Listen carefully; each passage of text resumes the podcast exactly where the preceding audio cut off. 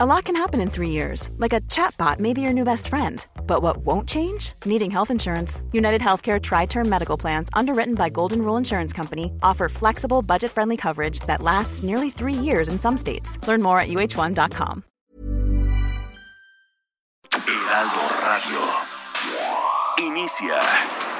Las noticias de la tarde con Jesús Martín Mendoza en Heraldo Radio.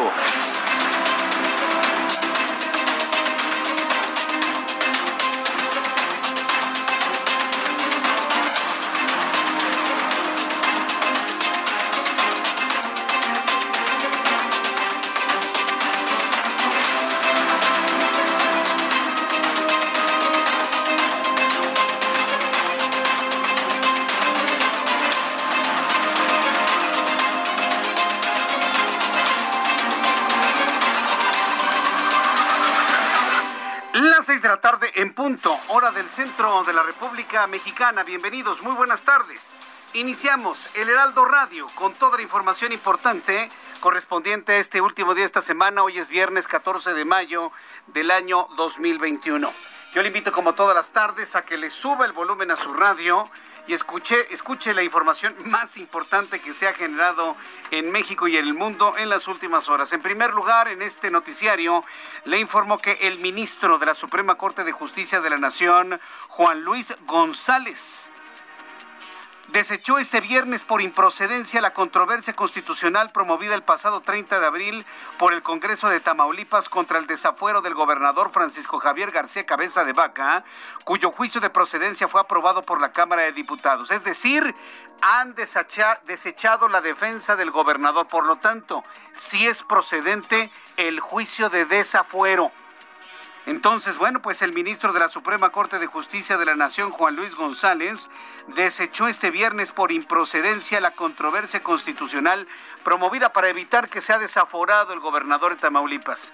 Me parece perfecto, me parece que es un hombre que tiene que declarar ante la justicia, pero este programa de noticias, ni nuestro medio de comunicación va a olvidar que hace falta que le quiten el fuero al, al diputado Huerta, al tipo que viola niños, al viola niños.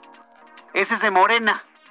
Ya ese lo enviaron hasta el siguiente periodo ordinario, a ver si se nos olvida. No se nos va a olvidar. Y que quede claro, no se nos va a olvidar el asunto del legislador de apellido Huerta el violaniños. No se nos va a olvidar, señores.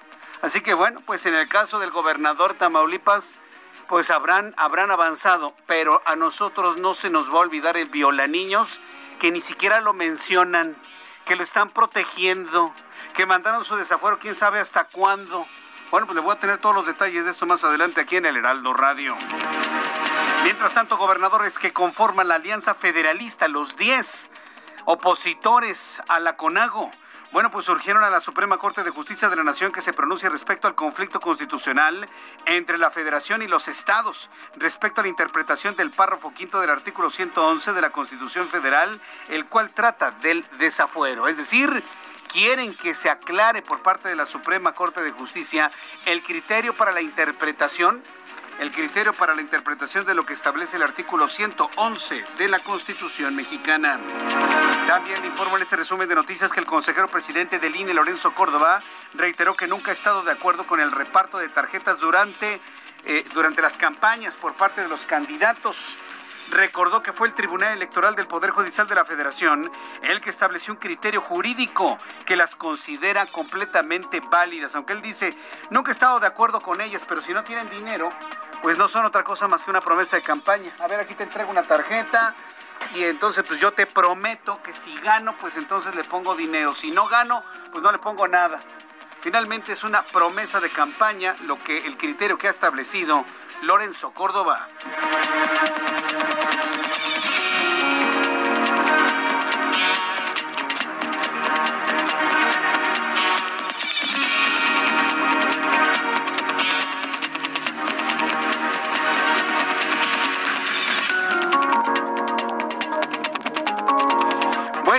En este resumen de noticias también informo que esta tarde dos elementos de la Secretaría de la Defensa Nacional murieron y uno más resultó herido al ser emboscado ayer cuando realizaban un recorrido en las inmediaciones de la comunidad de las Higuerillas, esto en el estado de Michoacán.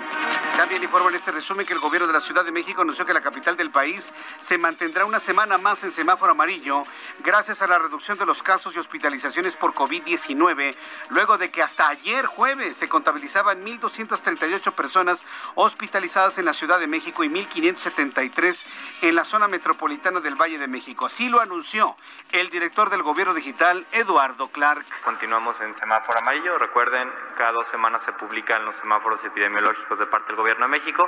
La semana pasada fue la semana que correspondió posibles cambios de semáforo y entonces esta semana eh, seguimos con ese mismo que se anunció la semana pasada. Ocupación hospitalaria en la última semana se ha reducido en 166 el número de personas hospitalizadas en la Ciudad de México en hospitales públicos y privados.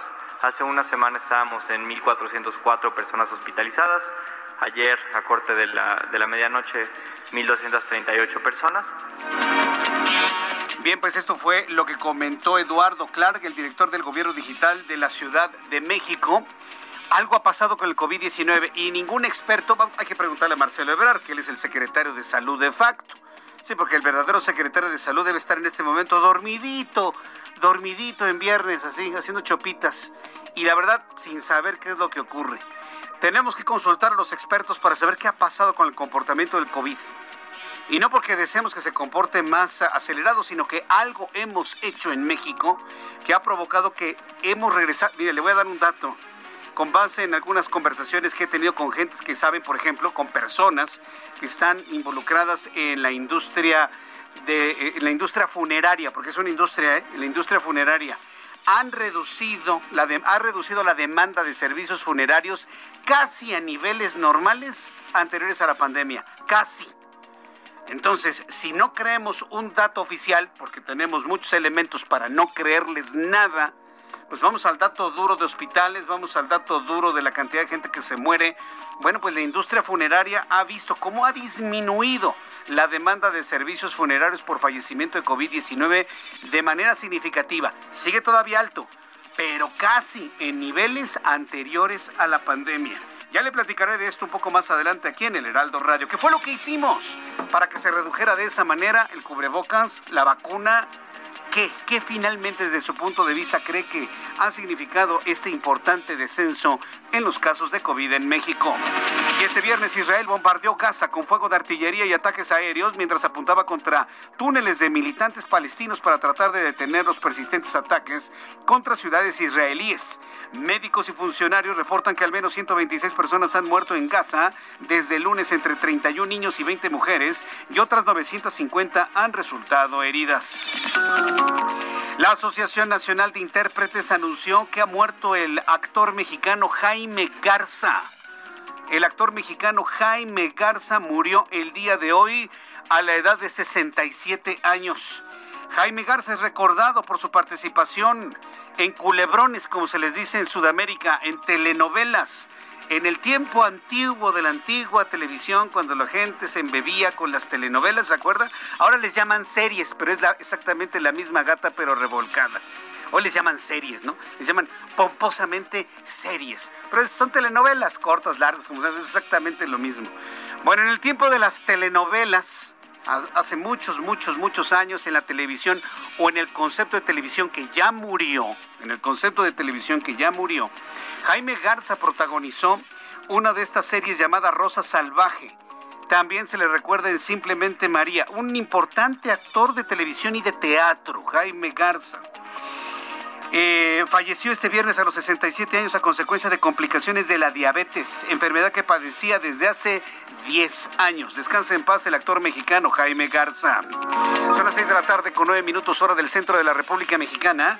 Le presento información con nuestros corresponsales en la República Mexicana.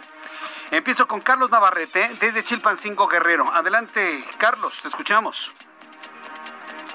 Buenas tardes, buenas tardes al auditorio. Comentarles que en Chilpancingo estudiantes de la normal rural de Ayotzinapa realizaron pintas, destrozaron cristales y quemaron documentos en la sede estatal del PRD y también irrumpieron en las oficinas del senador con licencia Félix Salgado Macedonio que funcionan como casa de campaña de su hija Evelyn Salgado Pineda, candidata a la gobernatura de Guerrero por Morena, donde incendiaron propaganda de ese partido político. Con esta acción, los estudiantes demandaron que el caso de los 43 normalistas desaparecidos en Iguala en septiembre de 2014 no sea utilizado en sus actos de campaña, como lo han hecho ya en algunas ocasiones. Poco después de las 11 de la mañana, los normalistas, quienes llevaban los rostros cubiertos, arribaron a las oficinas de la dirigencia estatal del PRD, eh, donde ingresaron para romper cristales, muebles y equipo de cómputo. También realizaron pintas en la fachada del edificio y quemaron papelería que sustrajeron del interior.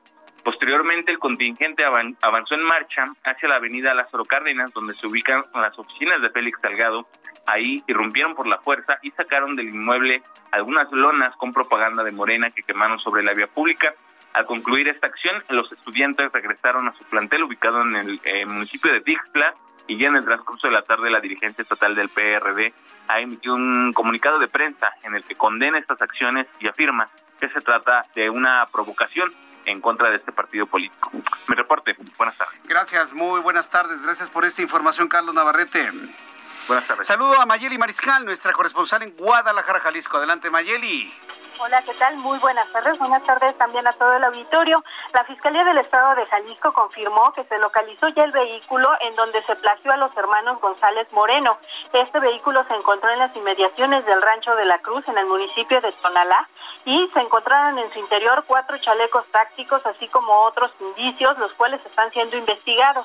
Hasta ahora, el fiscal Gerardo Octavio Solís Gómez no descartó que este vehículo pudo haber eh, sido usado también en otros actos delictivos sin embargo, todavía se está investigando y es que portaba placas falsas, además de que eh, pues está revisando también si es que ese vehículo tenía algún reporte de robo.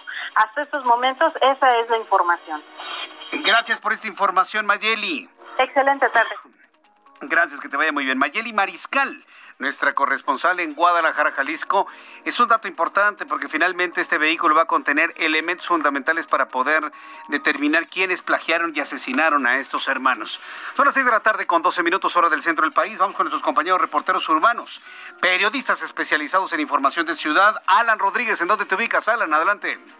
Hola, ¿qué tal? Jesús Martín, amigos, zona norte de la capital del país, sobre Calzada Vallejo, entre la zona de Río de los Remedios y la avenida Montevideo. Esta tarde presenta buena circulación para todos nuestros amigos que se desplazan con dirección hacia la zona de la raza. En el sentido contrario, desde la zona de circuito interior hasta el cruce de la zona de la patera, presenta ya ligeros asentamientos, esto por el cambio de luces del semáforo. Por otra parte, comentarles que la avenida de los insurgentes norte presenta buen avance desde la zona de Indios Verdes hasta el cruce con el eje 2 norte. En el sentido contrario, mucha paciencia, mucha precaución, ya que comienza a registrarse carga desde la zona de Buena Vista para quienes se desplazan hacia Indios Verdes. Por lo pronto, Jesús Martín es el reporte y con posibilidad de lluvia en estos momentos. Gracias por la información, Alan.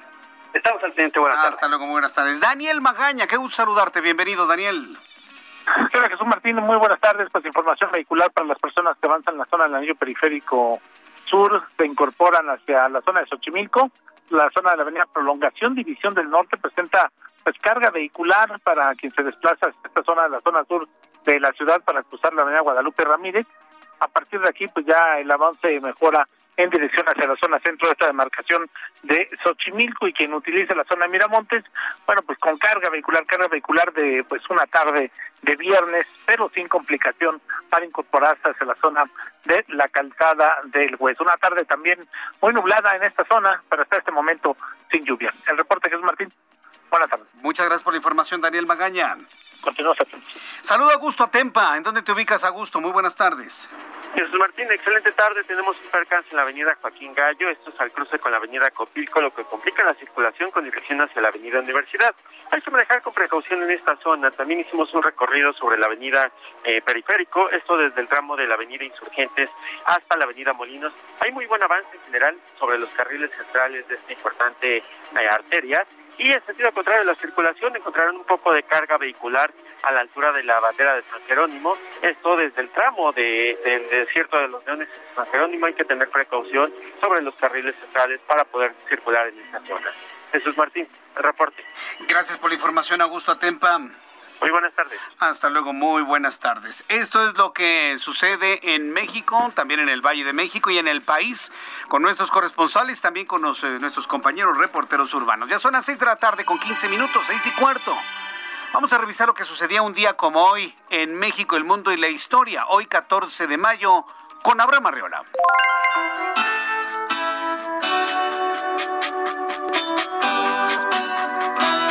Esto es un día como hoy en la historia. 14 de mayo. 1500, Brasil pasa al dominio de Portugal.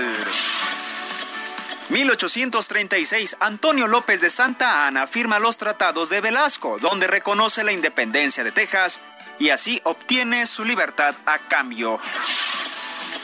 Y justamente mientras era prisionero, fue cuando descubrieron los estadounidenses el chicle. Historia real. 1983 muere Miguel Alemán Valdés, presidente de México entre 1946 y 1952. 1917, en el pueblo de Ojinaga, en Chihuahua, hacen su entrada triunfal las fuerzas revolucionarias maderistas de Francisco Villa. 1935. En Estados Unidos, Carl Maggie inventa el parquímetro. Además, en Argentina es el Día del Futbolista. Y además, hoy es quincena. Amigos, esto fue un día como hoy en la historia. Disfruten y ahorren. Muchas gracias. Buen consejo, ¿eh, Abraham? Buen consejo, porque estamos ante una quincena adelantada. Podríamos decir que Nuestra Señora de la Luz el día de hoy. Y hay que ahorrar, ¿eh? Tampoco hay que irse sobre toda la quincena, ¿no? Tiene usted que guardar algo. Si tiene la posibilidad, siempre ahórrese, le iba a decir el 20%, el 10%. De cada mil pesos ahorre 100 gaste sobre 900 y los 100 los guarda, los guarda, los guarda, los, en esa proporción los guarda. No, Jesús Martín, se ahorra cuando sobra. No, ese es un error el dinero jamás sobra, ni al que gana mil, ni al que gana diez mil, ni al que gana cien mil, ni al que gana un millón, diez millones, cien millones, mil millones. El dinero nunca sobra. Tiene usted que hacer un esfuerzo para pellizcar de lo que usted gana, el 10%, el 15%, el 20%, guardarlo y olvidarlo y trabajar sobre lo que le queda. Que ya no me alcanzó, ni modo. El ahorro es intocable. Habrá quien no esté de acuerdo conmigo, ¿no? Pero esa es la forma como se logran los patrimonios. Ese es el caminito, no hay otro.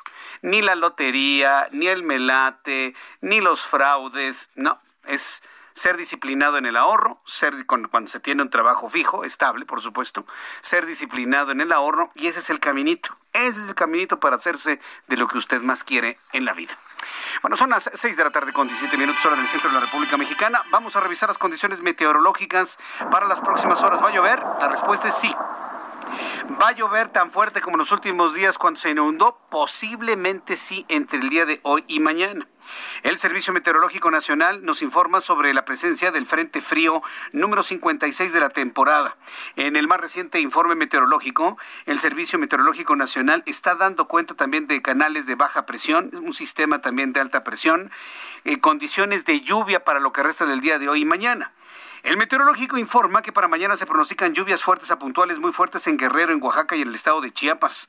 Durante esta noche y madrugada, el frente número 56 se extenderá con características de estacionario desde el oriente hasta el noroeste del Golfo de México y en interacción con un canal de baja presión sobre el sureste del territorio nacional, lo cual va a originar lluvias fuertes a puntuales muy fuertes acompañadas de descargas eléctricas y posible caída de granizo en Oaxaca, en Veracruz, en Chiapas, en Tabasco, además de chubascos a lluvias puntuales fuertes en el noreste, oriente y sureste de la República Mexicana. La masa de aire asociado al frente comenzará a modificar sus características térmicas. Canal de baja presión, canal de baja presión, también una circulación anticiclónica en niveles medios de la atmósfera que mantendrá ambiente vespertino caluroso a muy caluroso sobre el noroeste, occidente y sur de la República Mexicana. ¿Qué va a pasar en el centro del país? Pronóstico de lluvia en un 60% aquí en la capital de la República Mexicana. Es importante que lo tome en cuenta por si va regresando a su trabajo, hay que protegerse. ¿eh? Es más, ya en algunas... Eh, partes del Valle de México se habla de la posibilidad de lluvia en las próximas horas Sí, hay probabilidad de lluvia en un 50% en este momento. Para mañana la probabilidad será del 60%. El domingo la probabilidad de lluvia es del 80%. Para que usted lo vaya revisando, porque eh, esperemos que con estas lluvias empiece a mitigarse un poco la sequía. La sequía no se va a acabar, ¿eh? La sequía no se va a acabar, nos va a durar todavía un año, año y medio más. Pero esperemos que la lluvia empiece a mitigar un poco, la lluvia empiece a mitigar un poco la falta de agua en toda la República Mexicana. Bien, pues eh, en este momento, cuando son las 6 de la tarde con 19 minutos, le doy a conocer el pronóstico del tiempo para nuestros amigos en Acapulco Guerrero. En este momento 31 grados, la mínima 25, máxima 32. En Monterrey, Nuevo León, mínima 20, mínima 19, máxima 28. El día de mañana estará completamente nublado. En Guadalajara, mínima 17, máxima 29 para mañana sábado. En Mérida, Yucatán, mínima 22, máxima 34, sol radiante. En este momento 31. Amigos que nos escuchan en Mexicali, Baja California, 18 la mínima, máxima 37 en Mexicali. Y aquí en la capital de la República, el termómetro en este momento está en 21. La mínima 13 grados y la máxima para mañana 24 grados Celsius.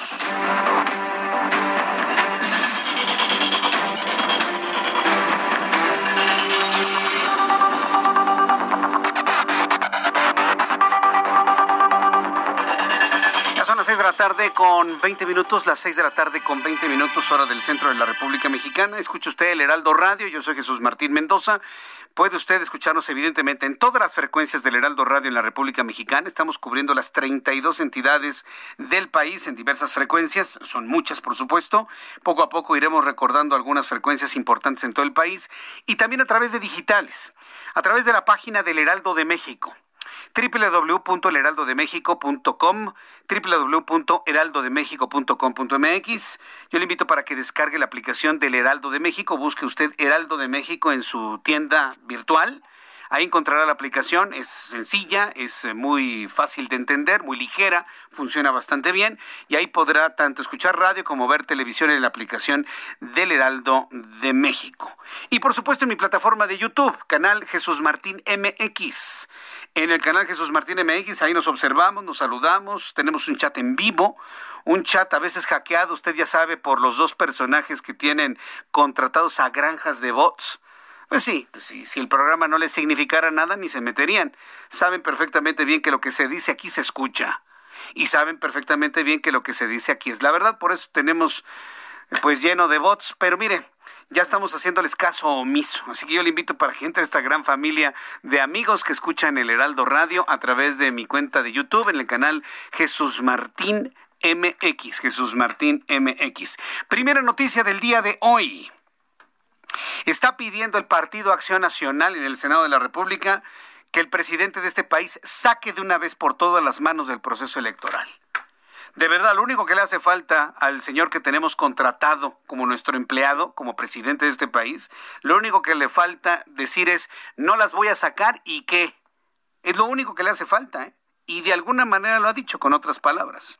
Bajo el pretexto de denunciar, bajo el pretexto de combatir la corrupción. Ajá, claro que sí.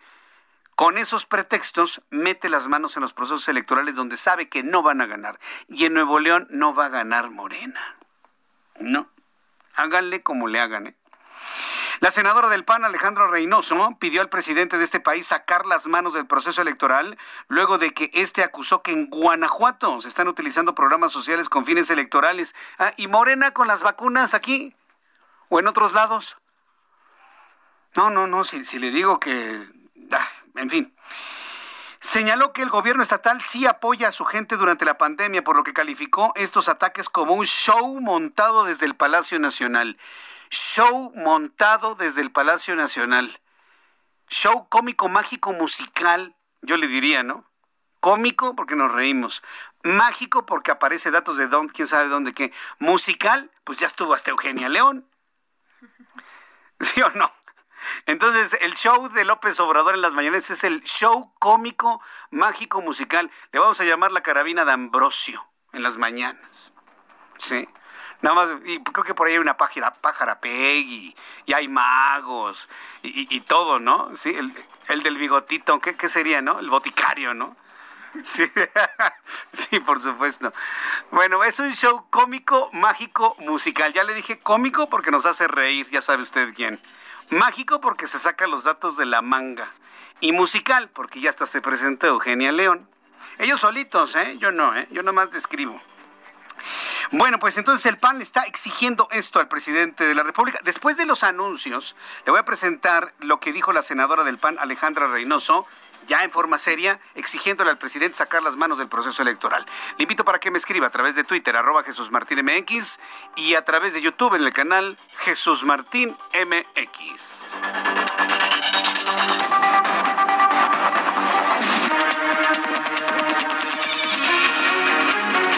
Escuchas a Jesús Martín Mendoza con las noticias de la tarde por Heraldo Radio, una estación de Heraldo Media Group.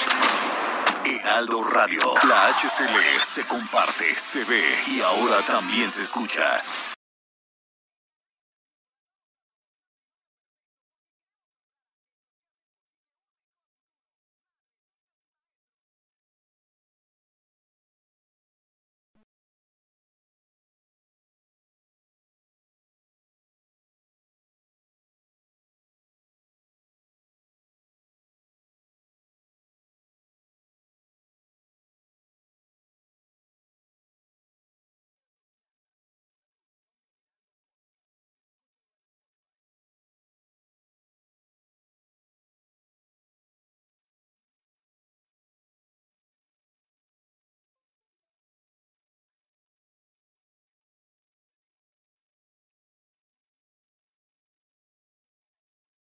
Heraldo Radio. La HCL se comparte, se ve y ahora también se escucha.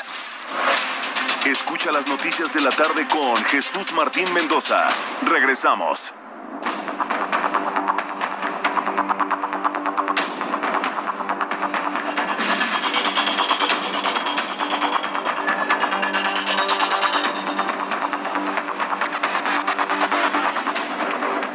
Ya son las 6 de la tarde las 6 de la tarde con 30 minutos hora del centro de la República Mexicana. Muchas gracias por sus comentarios. Gracias por sus opiniones. Le comentaba al público, hace unos instantes le comentaba al público, y bueno, lo comento, ¿no? Aquí al aire, digo, finalmente este, somos buenos amigos todos.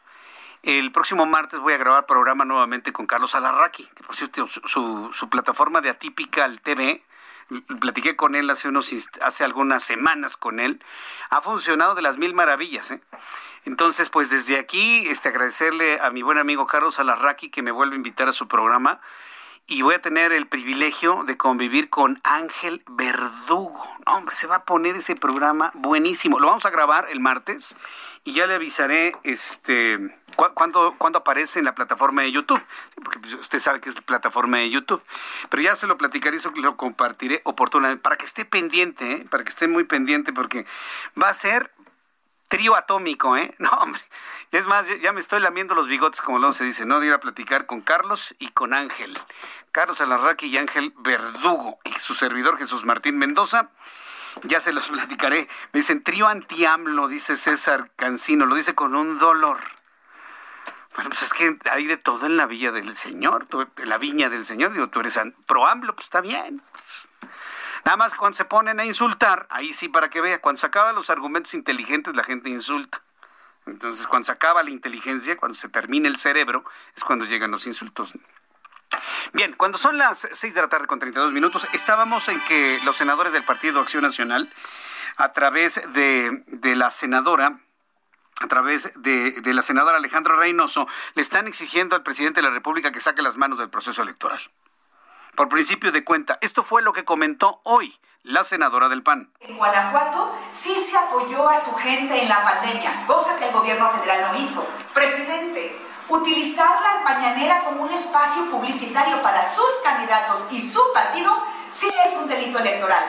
Que utilicen las instituciones para favorecer a sus candidatos y amedrentar a los de la oposición sí es un delito electoral.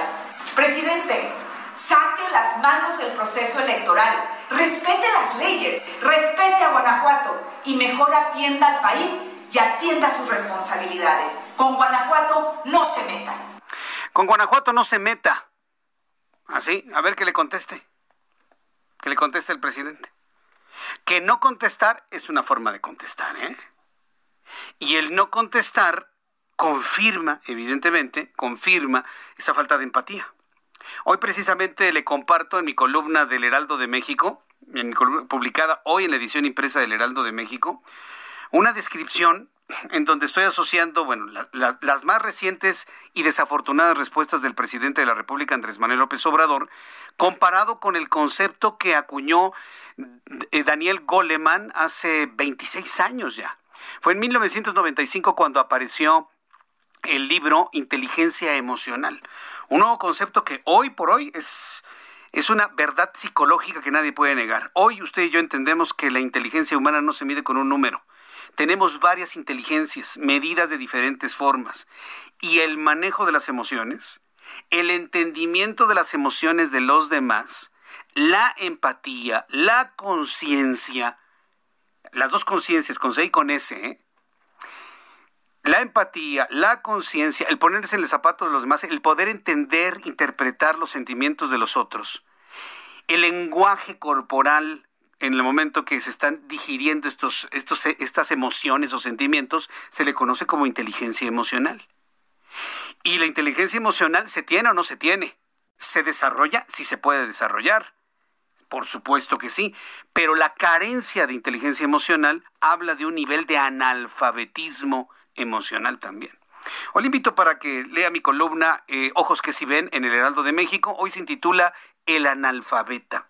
Estoy hablando precisamente de analfabetismo emocional. Y se va a dar cuenta precisamente de estas características que, pues de alguna manera, ya ni siquiera nos enojan, ¿eh? A mí ya el enojo hacia lo que hace y dice el presidente me está pasando hacia un grado de preocupación de las capacidades, hablando de inteligencia emocional para gobernar del actual empleado como presidente de la República en el Palacio Nacional. Ya, estamos en niveles que preocupa. ¿eh? Esta semana todo le parecía mal, respondía mal, hacía gestos, respondió al carajo, está desesperado. ¿Preocupante? Sí, sin duda, preocupante, por supuesto. Entonces, bueno, hablando de la inteligencia emocional, pues yo le invito para que lea mi columna en el Heraldo de México. Al ratito se la se la comparto a través de mi cuenta de Twitter. Al ratito se la comparto a través de mi cuenta de Twitter. Bien, cuando ya son las 6 de la tarde con 35 minutos, hora del centro de la República Mexicana, en un ratito más voy a conversar con Lorena Martínez. Lorena Martínez es presidenta del colectivo 50 más 1, capítulo Jalisco y vamos a platicar con ella a propósito de que hoy se firma el acuerdo por la democracia paritaria en México. Este colectivo 50 más 1 se ha convertido, vamos a decirlo así, en la expresión femenina de mayor peso en todas las áreas del desarrollo humano en México, es decir, la política, la economía, el arte, las empresas, la productividad, absolutamente todo, en donde este colectivo 50 más 1 busca eh, el romper los techos de cristal con mucho éxito y una gran cantidad de las mujeres que participan en los procesos en la campaña electoral y en el proceso electoral del 6 de junio. Acuérdese que está el compromiso de 50% hombres, 50% mujeres, independientemente que estemos de acuerdo o no, muchas de ellas están dentro de este colectivo. Más allá que si el grupo femenino, feminista, el colectivo 50 más 1 es lo que ha hecho la diferencia y está prácticamente presente en muchas, muchas expresiones de la vida, de la vida nacional. En unos instantes le voy a presentar esto aquí en el Heraldo Radio. Mientras tanto, cuando el reloj marca las 6 de la tarde con 37 minutos hora del centro de la República Mexicana, sigamos hablando del proceso electoral. Se empieza a hacer más denso este tema. ¿eh? Yo sé que hay algunas personas que como que no les gusta, pero hoy más que nunca tenemos que estar informados sobre ello. ¿eh? Y sobre lo que está pasando con las instituciones ciudadanas que van a realizar el proceso electoral, como es el caso del INE.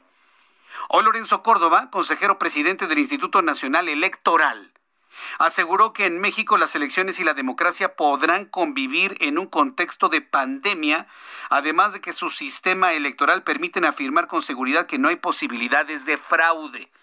Dos cosas está diciendo Lorenzo Córdoba. Uno, sí va a haber elecciones. Sí va a haber elecciones, señores. Nada de que se van a suspender por la pandemia. Afortunadamente la pandemia ha ido en un proceso de descenso importante en México.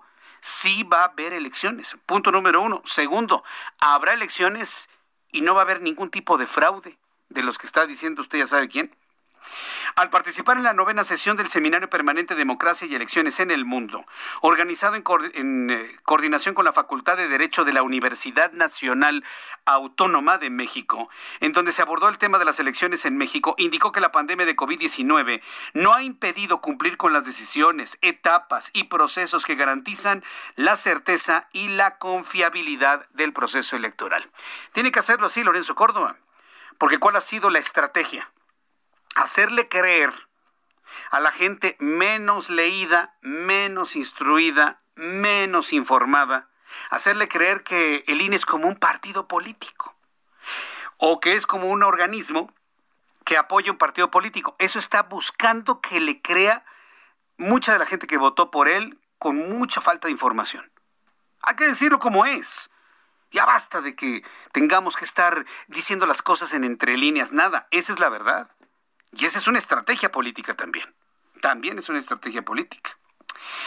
Entonces, bueno, pues ahí está el compromiso de Lorenzo Córdoba, nos caiga bien, nos caiga mal, como sea, ahí está el compromiso de Lorenzo Córdoba de tener elecciones, que sí va a haber elecciones el 6 de junio y que no va a haber ningún tipo de fraude. Pero además, acuérdese, ¿eh? está invitado a la Organización de Estados Americanos a ser observador de este, a ser observadora de este proceso electoral. La Organización de Estados Americanos estará en México en observación de que todo fluya como debe ser. Y por supuesto, garantizarle a usted, a usted, a usted, a ti, a ti, a ti y a mí, que el proceso electoral se realice como debe de ser, con toda la confiabilidad y la garantía de que su voto va a ser contado. Tu voto será contado, su voto será contado. Y ese debe ser el nuevo hashtag de aquí hasta el próximo 6 de junio. Nuestro voto sí será contado. Sí, porque luego hay personas que dicen, yo, ¿para qué voy a votar si ni cuentan mi voto? Sí se cuentan. El que le diga que no cuenta o usted piensa que no lo cuentan es entonces porque hay un desconocimiento grave de lo que sucede dentro de cada una de las casillas. ¿Quiénes cuentan los votos? ¿Los partidos? ¿Los cuenta el INE? No, los cuentan sus vecinos, sus ciudadanos, los ciudadanos, sus vecinos. Donde usted va a votar, el presidente de la casilla, el escrutador, los vocales son sus vecinos, ciudadanos, con filias y fobias si usted quiere, pero son ciudadanos. ¿Quiénes van a contar los votos? Sus vecinos. Y esos vecinos van a generar un acta que luego será computada en los distritos electorales con, la posibilidad de que el, propio presidente y los representantes de los partidos verifiquen que lo que está sentado en el acta es lo que finalmente se contabilizó de manera digital en los distritos electorales. Así funciona. Así funciona. Y me detengo en esto porque sí, hay una antanada con todo el poder de la presidencia para hacer creer que va a haber fraude, para hacer creer que le van a robar su voto, para hacerle creer que el INE es como un partido político. Me tomaré el tiempo que sea necesario para aclarar esas falsedades, por supuesto. Cuando son, faltan 20 minutos para las 7, vamos a revisar cuestiones del metro. Fíjense que hace algunos días y en esta semana que termina empezaron a salir algunos nombres de los posibles responsables de lo sucedido en el metro, en la línea 12 del metro. ¿Quiénes son los responsables del metro? Yo creo que la ciudadanía lo sabe perfectamente bien. El, eh, el, caso es que en este momento no hay ni corridos, no hay cesados, no hay detenidos como presuntos responsables, no hay nada, ¿eh? nadie se mueve de sus lugares. Hay 26 muertos, nos faltan 26 y más de 80 heridos, de los cuales 16 todavía permanecen en algunos hospitales. Ha sido señalado inclusive un exdirector del metro que ni siquiera participó en la construcción de la línea 12. Con eso le digo todo. Para que se dé una idea de la búsqueda de algún chivo que cargue con toda la culpa de lo ocurrido en la línea 12 del metro. El exdirector del metro, Jorge Gaviño, negó que tenga algún adeudo con el fisco. En conferencia de prensa, el diputado local señaló que los ingresos que recibe son a través de cuentas bancarias, por lo que en 2015, cuando era director del metro, aseguró que pagó todo lo que tenía que pagar, como el impuesto sobre la renta, por lo que reiteró que no hay ninguna situación de impuestos que le puedan atribuir. Fíjese, Jorge Gaviño apareció en la escena pública, apareció en la opinión pública, dando opiniones, comentarios y lo que históricamente sabía de la línea 12 y ching, ahora sí, resulta que se lo van a querer fregar como responsable de la línea 12. Nada más porque apareció dando su opinión independiente, libre, crítica. Jorge Gaviño detalló que Morena lo ataca porque temen que salga la verdad de la línea 12 por haber hecho mal su trabajo, por lo que reiteró que no tiene nada que ocultar y que está abierto al diálogo con cualquier funcionario público, fue lo que dijo Jorge Gaviño. ¿Sabe quién está muy tranquilo? Así como si estuviera de vacaciones. Miguel Ángel Mancera, ¿sabe por qué? Porque algo ha de saber. Porque ah, a, mí, a mí me la avientan y a, mis, y a mi gente, ok. Algo ha de saber algo ha de saber Miguel Ángel Mancera. Por eso usted lo ve tranquilo. Sí, hay que esperar a que termine el peritaje y digan lo que digan. Tan es así que acuérdese, esta semana Ricardo Monreal le dijo a sus senadores, esperen, esperen, esperen. Mejor detenemos ahí la petición de desafuero contra Miguel Ángel Mancera y mejor nos esperamos al peritaje. Si le digo que los diálogos que no necesariamente conocemos usted y yo pueden ser bastante poderosos, ¿eh? pero un Jorge Gaviño tuvo que salir a medios de comunicación para hacer este tipo de aclaraciones. Por lo pronto, la secretaria de Protección Civil de la Ciudad de México, Miriam Ursúa, informó que continúa el levantamiento de evidencias en la zona del desplome de la línea 12 del metro. Señaló que ya se encuentran en la zona especialistas estadounidenses y españoles, quienes serán acompañados por otro grupo de expertos que llegarán este fin de semana. Otra vez, Miriam Ursúa no vuelve a mencionar a los noruegos. ¿Qué lío trae la señora con los expertos noruegos que ni siquiera los menciona? Es la voz de la titular de Protección Civil. El equipo de México de la empresa DNB ha estado trabajando en la zona cero desde la semana pasada. En este momento ya se encuentran en la ciudad profesionales de Estados Unidos y España y el fin de semana seguirán llegando el resto de los especialistas las dependencias involucradas, estaremos facilitando sus labores todo el tiempo que sea necesario. Bueno, pues esto fue lo que dijo eh, Miriam Ursúa, que sigo insistiendo porque omite la presencia de los especialistas noruegos, a menos de que a la mera hora no los quieran aquí por el tamaño de la verdad que pueden encontrar, ¿no? Ayer lo dijo Xochil Gálvez aquí en el Heraldo, que por cierto, ¿eh? yo le invito a que lea a Xochil también en nuestra en su columna en el Heraldo de México el día de hoy. Ayer Xochil Gálvez aquí lo dijo. Yo confío en la jefa de gobierno Claudia Sheinbaum que ella va a sacar a relucir toda la verdad, porque a ella le conviene. Lo dijo una senadora del PAN.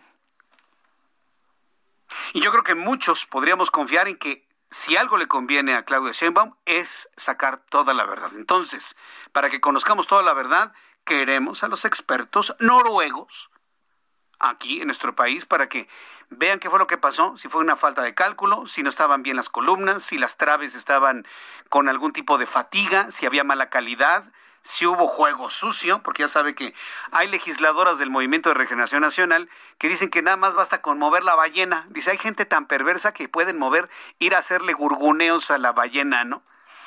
Salió un meme buenísimo, ¿no? De, una persona que dice, miren, miren, un panista que está moviendo la, la, la, columna, ¿no? ahí está el panista, ¿no? moviendo la columna para que se caiga el metro. ¿Sabe qué?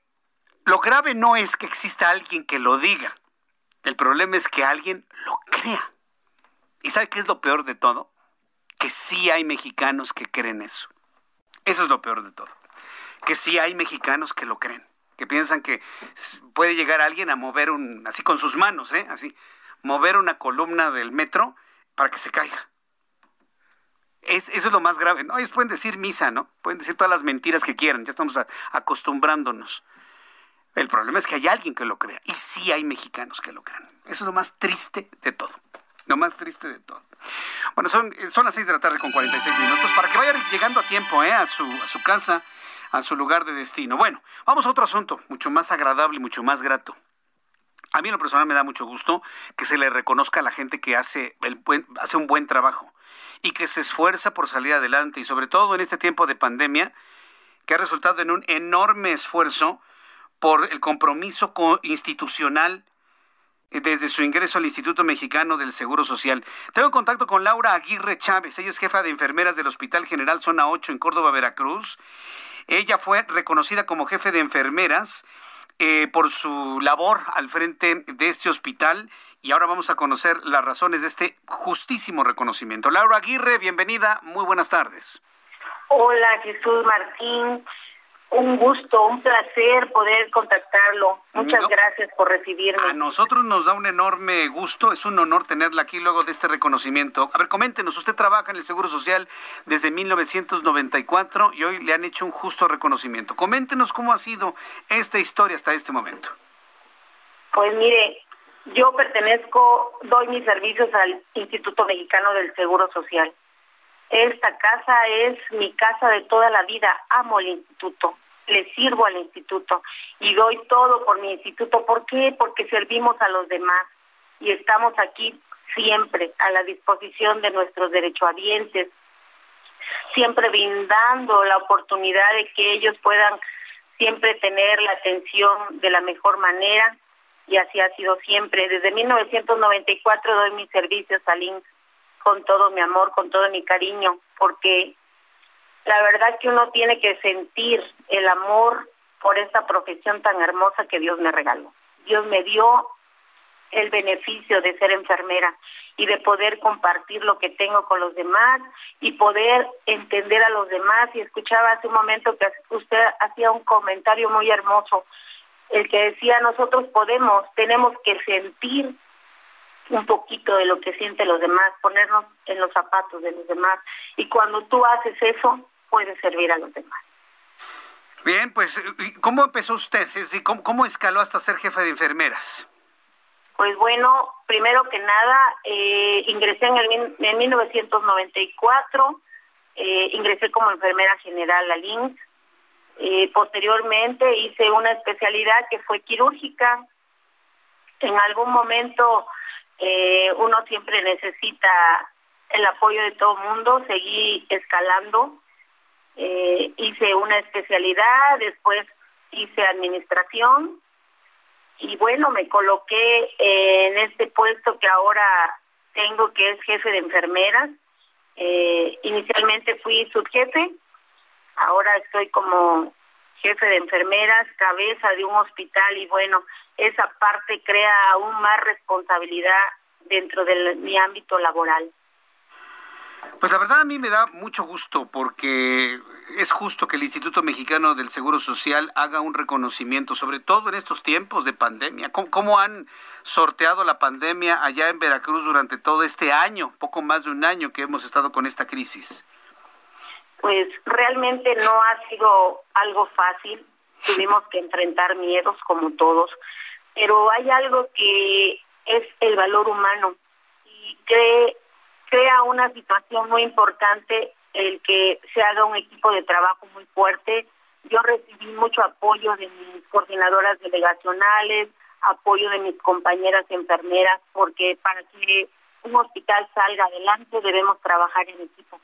Y eso es lo que obtuve de mi hospital, un trabajo en equipo que pudo dar frutos y que todos en equipo entrábamos a las áreas COVID, a brindar el apoyo a nuestros pacientes, a estar con ellos en estos momentos tan difíciles y críticos, pero ¿qué es importante? Estar convencido de lo que hacemos y brindar la oportunidad a los derechohabientes, a nuestros pacientes, pues de que obtengan la mejor atención posible y sobre todo que en el INS se brinda la oportunidad de esa esa situación de necesidad de nuestros derechohabientes de la atención brindárselas al 100%. Ese es el objetivo. Esta es mi casa, amo mi casa, amo mi hospital, vivo para él. Esta casa me ha visto crecer y yo no tengo más que responder de esa manera, brindar siempre la oportunidad a los demás de que puedan recibir la atención con calidad, con calidez y en el momento oportuno. Ese es mi compromiso institucional.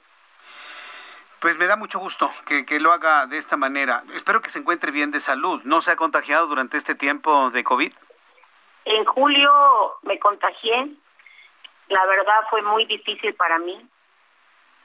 Pero bendito Dios, Dios existe y me dio la oportunidad de regresar al hospital y de seguir, seguir adelante porque nadie más puede ver esta parte tan difícil de enfrentar situaciones bastante críticas en el aspecto de que de momento pues sí enfrenta a los míos y eso es natural, somos seres humanos, pero sabemos que del otro lado hay mucha gente que nos necesita y estamos al frente de esta batalla y tenemos que seguir.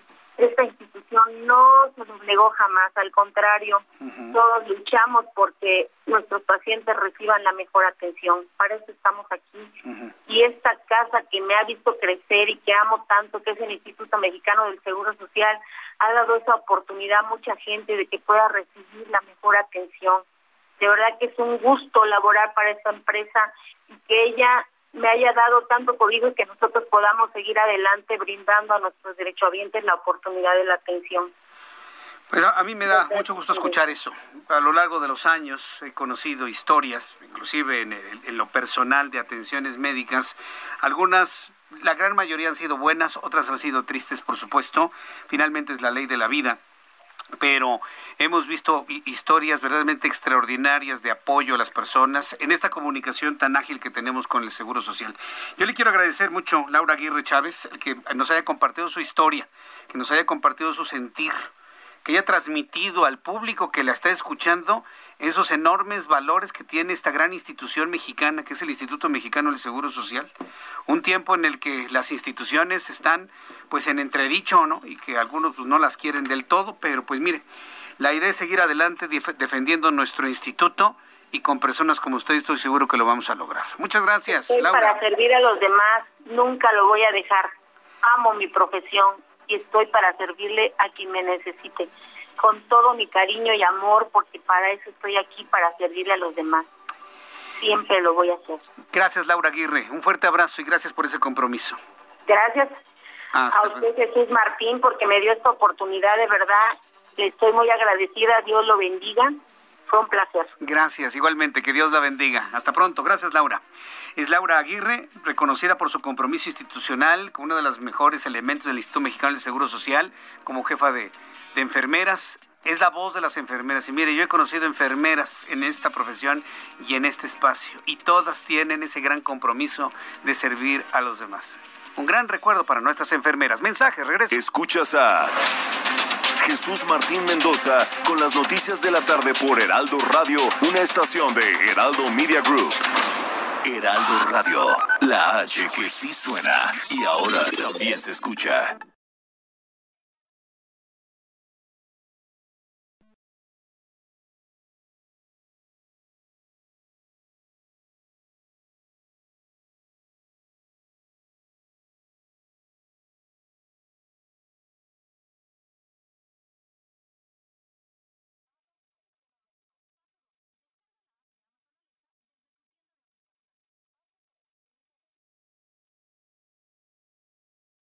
Radio, la H que sí suena y ahora también se escucha.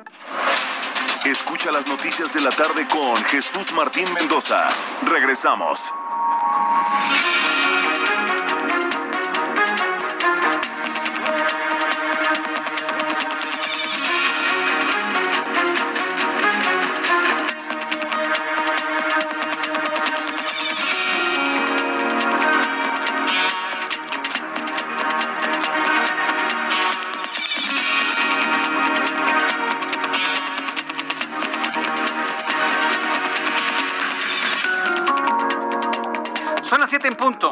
19 horas en punto hora del centro de la República Mexicana, le presento un resumen con las noticias más importantes aquí en el Heraldo Radio. Roberto Velasco, director general para América del Norte de la Secretaría de Relaciones Exteriores, dijo que tras la reunión entre autoridades de México y Estados Unidos para evaluar los programas de cooperación en materia de seguridad, control migratorio, combate al crimen organizado, se acordó ir contra el modelo de negocio de los criminales. Velasco destacó que también se habló de un replanteamiento de la estrategia de cooperación en materia de seguridad entre ambos países. También informo que entre el 17 y 18 de mayo la Secretaría de Economía, su titular Tatiana Cloutier, la embajadora Catherine Tai, representante comercial de los Estados Unidos, y Mary N.G., ministra de Pequeñas Empresas, Promoción y Exportaciones y Comercio Internacional de Canadá, se reunirán para tratar conflictos laborales del UMSCA del nuevo acuerdo comercial entre Canadá, Estados Unidos y México. El secretario general de la Organización de las Naciones Unidas, Antonio Guterres, volvió a exigir este viernes un alto al fuego inmediato a israelíes y palestinos, advirtiendo que los actuales enfrentamientos pueden desencadenar una crisis incontenible y disparar el extremismo en toda la región de Oriente Medio. También informo que al comparecer ante la Comisión del Senado de Brasil que investiga presuntas omisiones durante la pandemia, el presidente de Pfizer para América Latina, Carlos Murillo, reveló a los legisladores que el presidente Jair Bolsonaro rechazó al menos en cinco ocasiones las ofertas de la farmacéutica para entregar las primeras vacunas contra COVID-19 a finales de 2020. El gobierno de China informó hoy 12 nuevos casos de COVID-19, incluyendo sus primeras transmisiones locales en más de tres semanas, dijeron autoridades nacionales regionales. No se acaba el COVID. Cuatro son contagios locales en la provincia oriental de Anhui, todos vinculados al mismo caso de apellido Li. Y medios estatales reportaron pruebas masivas en dos ciudades de la provincia de Luan y Hefei. Estas son las noticias en resumen. Le invito para que siga con nosotros. Le saluda Jesús Martín Mendoza.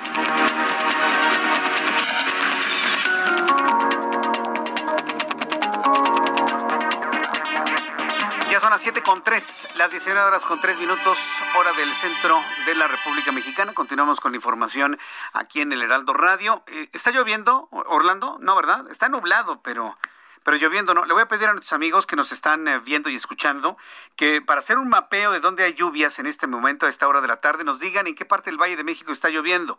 Usted que me está escuchando en Monterrey, usted que me está escuchando ya en Guadalajara, díganos cómo se encuentran las condiciones del tiempo cómo los está tratando la lluvia, sobre todo para darnos una idea de si efectivamente lo que le informé más temprano del Servicio Meteorológico Nacional podría cumplirse. Esta semana, ¿qué situación se vivió en Ixtapaluca, en el oriente del Valle de México? Fueron los vecinos los que tuvieron que sacar el agua pútrida de sus propias casas debido a... ¿Por qué se tapan las alcantarillas allá, eh, Alina? Por, la basura, ¿no? Por la basura. La basura y porque, según dicen ellos, que porque se sale el agua de la laguna. ¿Se sale el agua de la laguna? de la laguna. Es, es, Alina, Alina Leal, es nuestra productora, redactora, está en el equipo de producción, está aquí acompañándonos. Y este, ella vive por allá. ¿Cómo, llegaste, eh, por cierto? Pues llegué. Llegaste en lancha, ¿no? Casi, casi en lancha. Se salvó de. A ver, quítate tu cubrebocas para que te veas más clara y. Ahí está, muy bien. Se salvó eh, el carro de llegar a este, encima flotando nada más, porque vi muchos carros en el camino. Que ¿Pero el coche iba flotando en el agua? no, pasé por muchos, muchas zanjas así, y dije, pues si me quedo aquí voy a ser como todos los demás que vi en el camino. Pero por suerte, gracias a Dios, el mío no se quedó ahí. El mío no se quedó. ¿Se metió el agua a tu casa? Sí, también. Sí, sí se metió. Ahí andábamos sacando el agua. Sacando el agua con, con pala, con... No, en mi casa no me había pasado, la verdad es que no me había pasado, pero en esta ocasión sí, cayó muchísimo. Muchísima agua. Sí, sí, sí. ¿Perdieron muebles? ¿Perdieron cosas? Sí se echaron a perder unas cosas porque sí son la mayoría de madera. Entonces sí como que sí, esas sí quedaron medio, medio mm, dañadas. Medio dañadas. Pero pues esperamos que se puedan secar. Secar y reparar, ¿no? y reparar, sí, porque sí, sí, sí, sí son de madera. historias? Le digo, mire, eh, invité a Ali para que nos platicara lo que vivió, porque créame que lo que le hemos descrito no es ninguna exageración. Y sobre todo, un dato muy importante que dio a conocer a eh, Lina nunca le había pasado a ella viviendo allá. Esto significa que el problema está incrementando, que el problema se está haciendo más agudo en el oriente de la Ciudad de México. Del Valle de México, pues, porque es Estado de México donde tú estás, ¿verdad? Estado de México. Bueno, Ali, pues muchas gracias por, por platicarnos esto. Gracias. A, a, Lina Leal Hernández, eh, del equipo de producción y profesionales de la información del Heraldo Radio. Vamos a entrar en comunicación con nuestros compañeros reporteros urbanos, periodistas especializados en información de ciudad. Alan Rodríguez, ¿en dónde te ubicas? Adelante, Alan. Jesús Martín, amigos, muy buenas tardes en el circuito interior al cruce con la calle Norte 180 con dirección hacia Calzada Ignacio Zaragoza. Ya se restableció la circulación de este punto y es que hasta hace unos cuantos minutos se encontraba afectado por un tráiler el cual perdió el control de su unidad y terminó estampándose contra uno de los camellones. Por esta situación estaban eh, restringidas la circulación con dirección, les comento, hacia la zona de Calzada Ignacio Zaragoza. En el sentido contrario, el circuito interior desde el aeropuerto hasta el cruce con Oceanía, esta tarde ya registra un avance bastante lento. No se desesperen, únicamente es hasta superar este punto. Posteriormente, el avance mejora. Ya por último, comentarles que Gran Canal entre circuito interior y la zona del Río de los Remedios presenta buen avance en ambos sentidos de la circulación. Por lo pronto, Jesús Martín, es el reporte que tenemos. Gracias por la información, Alan Rodríguez. Estamos al pendiente, buenas tardes. Daniel Magaña, ¿en dónde te ubicas, Daniel? ¿Qué tal, Jesús Martínez? Muy buenas tardes. Pues información vehicular de la zona de la avenida Tláhuac. Fíjate que está cerrado el tránsito vehicular en dirección al oriente, interrumpido este servicio emergente. Pues ya te imaginarás los usuarios del transporte colectivo que se encuentran, pues que este transporte pues emergente pues eh, no está operando a partir de la zona del anillo periférico oriente y es que un grupo de pues integrantes de algunas eh, pues eh, redes sociales pues han realizado una marcha, exigen precisamente que se esclarezca esta situación del derrumbe del metro, por lo que ellos pues han avanzado de la zona del anillo periférico oriente hasta la estación Olivos, ahí están realizando un meeting y bueno pues el sentido que va hacia la zona centro de esta demarcación está cerrado, han eh, caído algunas gotas de lluvia, pero bueno pues no se ha generalizado en toda esta zona, así que hay que tomarlo en cuenta, utilizar vías alternas, la zona de la avenida Carnal de Charco es la vía alterna pues más cercana para evitar estos conflictos debido a esta manifestación esta tarde de viernes. El reporte, muy buena tarde. Muchas gracias por la información, Daniel. Continuamos atentos. Saludo a Augusto Atempa. ¿En dónde te ubicas, Augusto? Jesús Martín, reporte de la zona poniente, tenemos carga vehicular sobre la avenida Constituyentes, esto es el del tramo del bosque de Chapultepec, en la zona de la tercera sección, hasta el cruce con Paseo de la Reforma.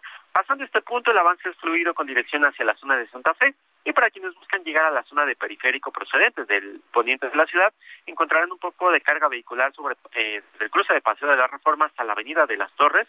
Después de este punto, el avance mejora con dirección hacia periférico. En esta zona todavía no tenemos lluvia, pero donde sí nos están reportando pues eh, algo de lluvia es en la zona sur, en la zona de la calzada de Tlalpan, de la eh, zona de calzada del Hueso. Por supuesto, vamos a estar muy al pendiente para ver cómo se va desarrollando pues esta lluvia que amenaza esta tarde de hoy, Jesús Martín. Correcto, gracias por la información, Augusto Atempa.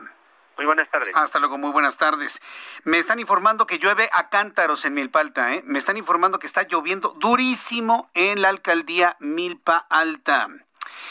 Eh, me dice Miguel eh, Contreras, saludos Jesús Martín, aquí en Texmeluca, en Puebla, está lloviendo también. Martín Felipe Cardoso dice que se tapan las coladeras porque la gente es muy puerca.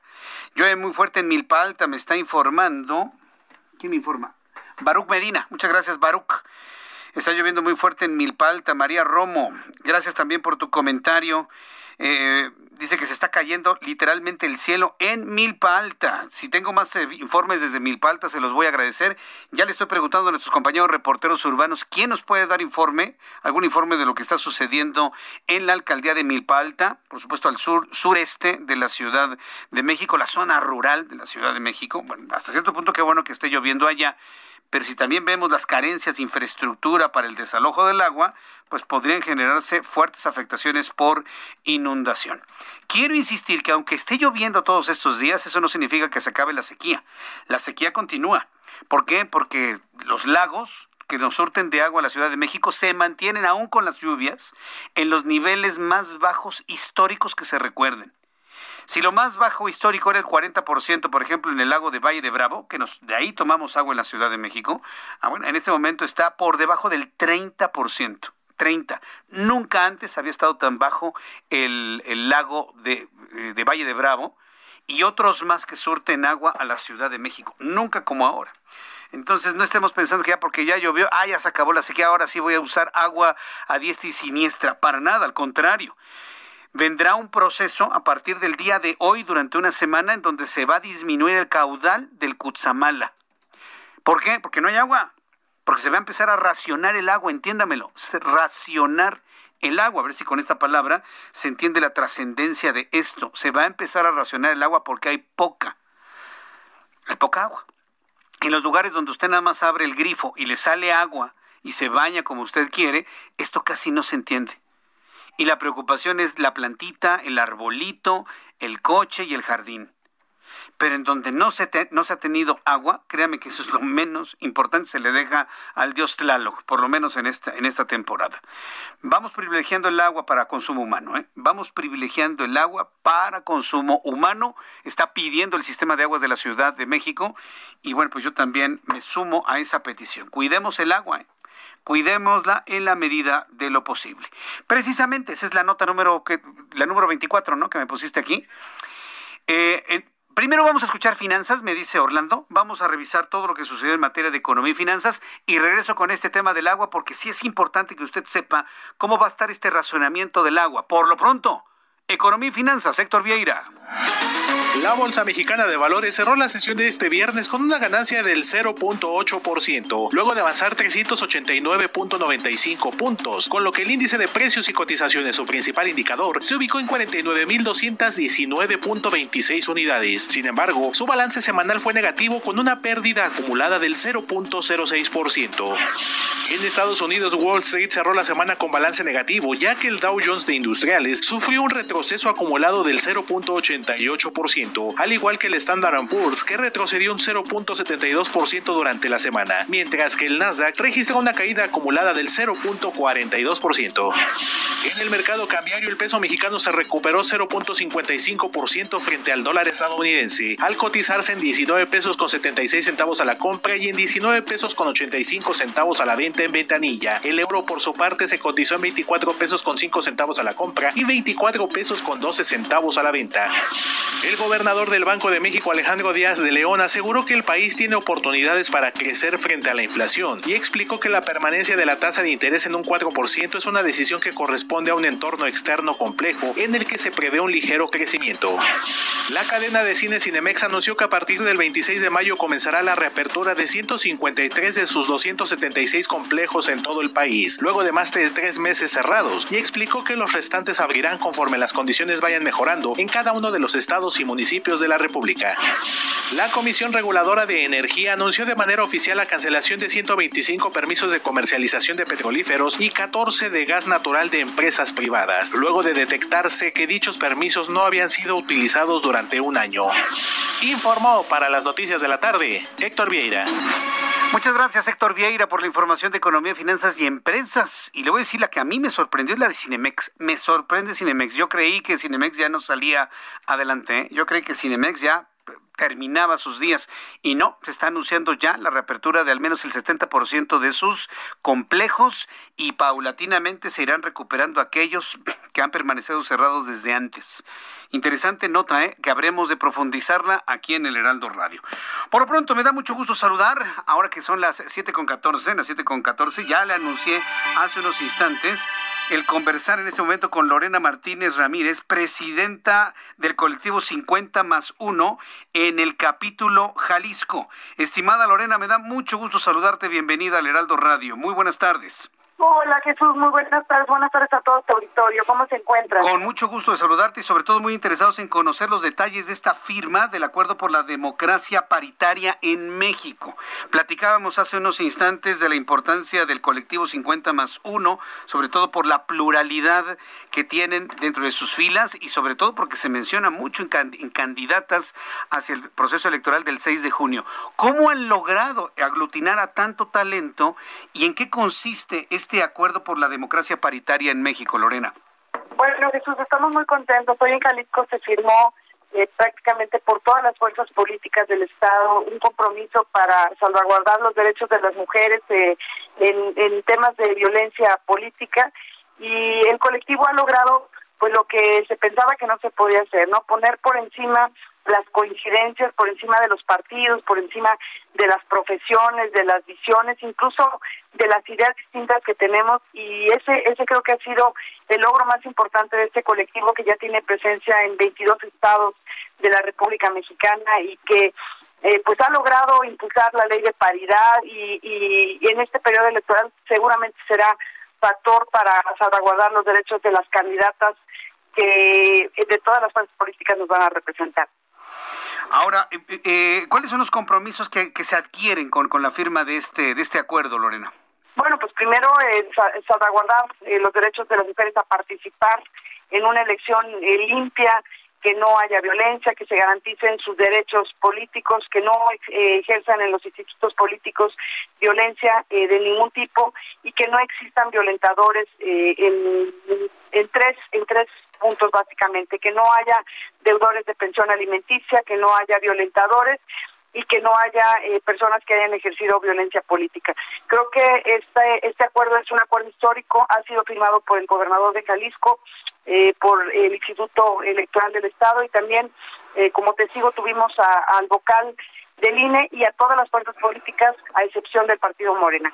¿Cómo identificar la violencia política, Lorena? Sobre todo porque, bueno, pues hay quienes inclusive podrían hasta ser copartícipes de esa violencia y me refiero concretamente a la historia esta que hemos visto allá en el estado de Guerrero, en donde, bueno, pues sabemos que efectivamente la persona que podría ganar las elecciones del partido Morena no sería la que tome las decisiones, sino su propio padre. Eso es violencia política, ¿no? No dejar que alguien asuma el cargo como debe de ser o inclusive dejarlo por presión de otras personas. ¿Cómo identificar esos casos para actuar en consecuencia, Lorena? Bueno, Jesús, hay muchas formas eh, de ejercer la violencia política, pues desde mandarte a municipios que saben que vas a perder, eh, no otorgar los recursos que corresponden por ley para poder ejercer la campaña en una eh, en un espacio, en un piso de competencia que, que te permita ganar, como dices, que te manden a, ejercer una candidatura en la que tú no puedes tomar las decisiones, que te retiren tu propaganda y que nadie te respalde, que te insulten, que te ofendan por el tema de tu físico, ¿no? Porque a los candidatos varones nadie habla alrededor de su apariencia física y a las mujeres pues eh, se les pide que tengan ciertos cánones y creo que eh, o ciertos estereotipos que, que tenemos que eh, por supuesto son son violencia política. Bueno, pues me parece que eso eso avanza. Todos los partidos políticos han firmado este acuerdo, Lorena. Fíjate que en Jalisco sí, eh, a excepción del partido Morena, que se le extendió la invitación, pero no tuvimos la fortuna de que pudieran eh, estar el día de hoy con nosotros. ¿Porque no lo conocieron? ¿Porque no les convenció? ¿Porque no les movió? ¿Cuál es la percepción de este importante colectivo 50 más 1 para que este partido no haya, no haya firmado, Lorena?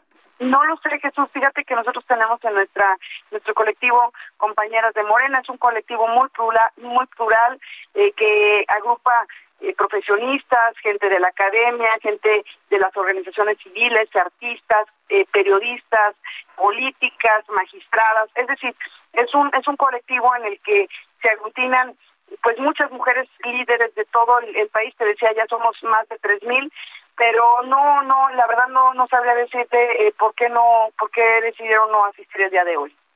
Bueno, pues, pero tiempo habrá, me imagino, ¿no? Digo, hoy es el acto protocolario, es el acto central, pero si llegan después, digo, no tiene ustedes inconveniente de que se adhieran, ¿no? al acuerdo, Lorena. No, nos encantaría, nos encantaría que todos nos comprometiéramos con un tema que es fundamental para que la sociedad mexicana pueda eh, fortalecerse. El tema de las mujeres, Jesús, eh, yo tengo la fortuna de conocerte y tú sabes que yo tengo una, una perspectiva de, de la participación de las mujeres eh, colaborativas con los varones. Yo creo que no es un tema de, de competencias, de quién gana, sino de cómo hacemos un piso parejo para que las mujeres tengan las mismas oportunidades o que tengamos esas, esas oportunidades y esa equidad para, eh, para ejercer un cargo público, para trabajar, para ganar lo mismo y, y, creo que esa es la lucha que hemos estado dando. Finalmente hoy eh, decía un consejero que eh, no deberíamos de tener estos eventos y yo y yo estoy de acuerdo. Yo creo que en pleno siglo XXI el tema de la paridad ya no tendría que ser un tema, ¿no? Yo creo que nosotros hemos demostrado con creces eh, la capacidad que tenemos para todos los ámbitos donde nos desempeñamos, pero bueno, hoy es un, un día importante para Jalisco y, estamos muy contentos. Yo estaría de acuerdo en parte, porque bueno, pues finalmente hemos sabido cuál ha sido la historia de este país y el hecho de que existan y que existan estos colectivos y la firma de estos acuerdos tan potentes eh, en la opinión pública, pues habla precisamente de ese avance para poder alcanzar ese ideal en el futuro próximo.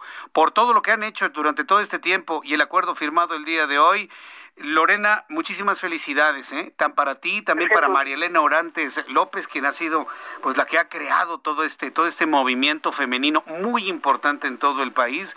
Pues muchas felicidades a ambas. Gracias, Jesús. Todo mi reconocimiento a, nuestra presidenta nacional, ella con su visión y con su habilidad política de poner por encima las eh, coincidencias por encima de, las diferencias partidistas, incluso de edades ideológicas. Creo que María Elena es una gran líder y que yo le tengo mucho precio y mucho reconocimiento a su trabajo y lo que está haciendo por las mujeres mexicanas, creo que la historia este, se lo va a reconocer. Sin duda alguna, pues eh, Lorena, ha sido un enorme gusto tenerte en este programa de noticias y te buscaré en otras oportunidades para seguir platicando del avance de 50 más 1 y de todo lo que incluye, ¿no? En este capítulo Jalisco y en otros más en la República Mexicana. Gracias, Lorena. Gracias, Jesús, por esta oportunidad. Muy buenas tardes a todos. Buenas tardes. Lorena Martínez Ramírez, presidenta del colectivo 50 más 1 capítulo Jalisco, han firmado ya este primer acuerdo por la democracia paritaria en México un partido no ha firmado. Por supuesto, el colectivo está abierto para que lo firme en el momento que se consideren listos. No, es necesario hacerlo el día de hoy. A lo mejor no les llegó la información, queremos pensar, pero Morena no firmó este acuerdo para encontrar eh, paridad de género y evitar la violencia política. Me sorprende profundamente. Pero bueno, como ya lo, ya lo explicó Lorena, lo pueden hacer mañana, pasado mañana, la siguiente semana. Digo, la, idea es que se sumen, porque el llamado de 50 más 1, sin duda alguna, ha sido para sumar, para sumar a todos. En la línea telefónica, Leticia Varela, diputada, candidata a diputada de Morena ante el Congreso de la Ciudad de México por el Distrito 26. Leti Varela, me da mucho gusto saludarla, bienvenida.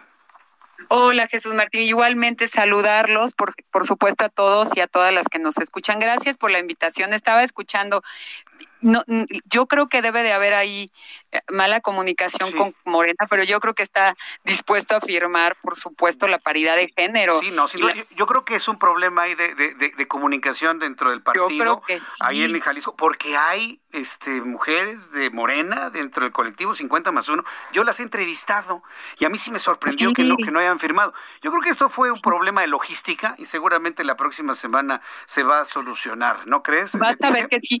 Vas a ver que sí, Jesús, porque acuérdate, fíjate, yo soy de Coyoacán y acuérdate cuando María Rojo la, maltrataron de una manera y todavía lo peor, el instituto acepta que hubo violencia de género y aún así le da la candidatura a Negrete, al mal gobierno de Negrete, pero bueno, no, yo creo que hay un malentendido. Seguro que, como dices tú, seguro que lo van a firmar. Lo van a firmar en los siguientes días. Y cuando esto ocurra, se va a ser noticia y créeme que lo vamos a dar a conocer aquí en el Heraldo Radio. Leticia Varela. Yo lo sé. Eres una mujer de, de, política de hace tiempo. Yo recuerdo mucho las entrevistas que teníamos en la otra estación donde yo estaba.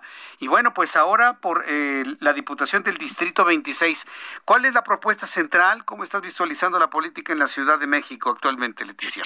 Mira, Jesucito, pues, mira, yo sé que la gente que nos escucha sabe cuáles son las atribuciones de las y, de, y de los diputados. A mí me gustaría decirte tres que para mí son importantes. Una, pues por supuesto, la modificación, la, la creación de leyes, la armonización. Y la otra es, por supuesto, eh, el presupuesto. Nosotros eh, votamos el presupuesto y, y observamos como que este presupuesto sí se lleve a cabo. Por ejemplo, te quiero decir que a la alcaldía de, de Coyoacán no les catimamos un solo quinto, Jesús. Y la otra, que fuera la que más me gustaba a mí, por supuesto, era hacer las gestiones de las y de los ciudadanos para que todas las que nos escuchen sepa que su, su, su iba a decir su policía, pero más bien su diputado, es el que tiene que llevar la voz al Congreso cuando una autoridad no le haga caso. Oye, Leti, eh, tengo que ir a los mensajes porque tengo una computadora que mete el corte comercial y no quisiera que se cortara tu entrevista. Dame la oportunidad de unos minutos regresar a platicar contigo aquí en el Heraldo Radio. Estoy conversando con Leticia Varela quien es candidata al Congreso de la Ciudad de México por el Distrito 16. Voy a los 26, perdón. Voy a los mensajes y regreso enseguida. Le invito para que me escriba a través de YouTube en el canal Jesús Martín MX. Escuchas a Jesús Martín Mendoza con las noticias de la tarde por Heraldo Radio, una estación de Heraldo Media Group. Heraldo Radio, la H que sí suena y ahora también se escucha.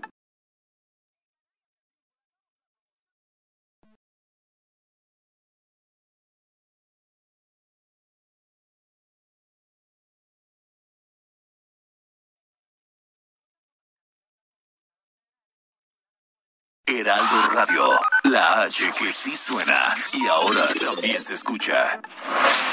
Escucha las noticias de la tarde con Jesús Martín Mendoza. Regresamos.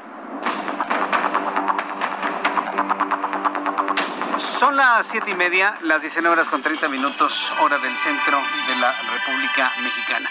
Estoy conversando con Leti Varela, ella es eh, candidata al Congreso de la Ciudad de México por el Distrito 26 por el Movimiento de Regeneración Nacional.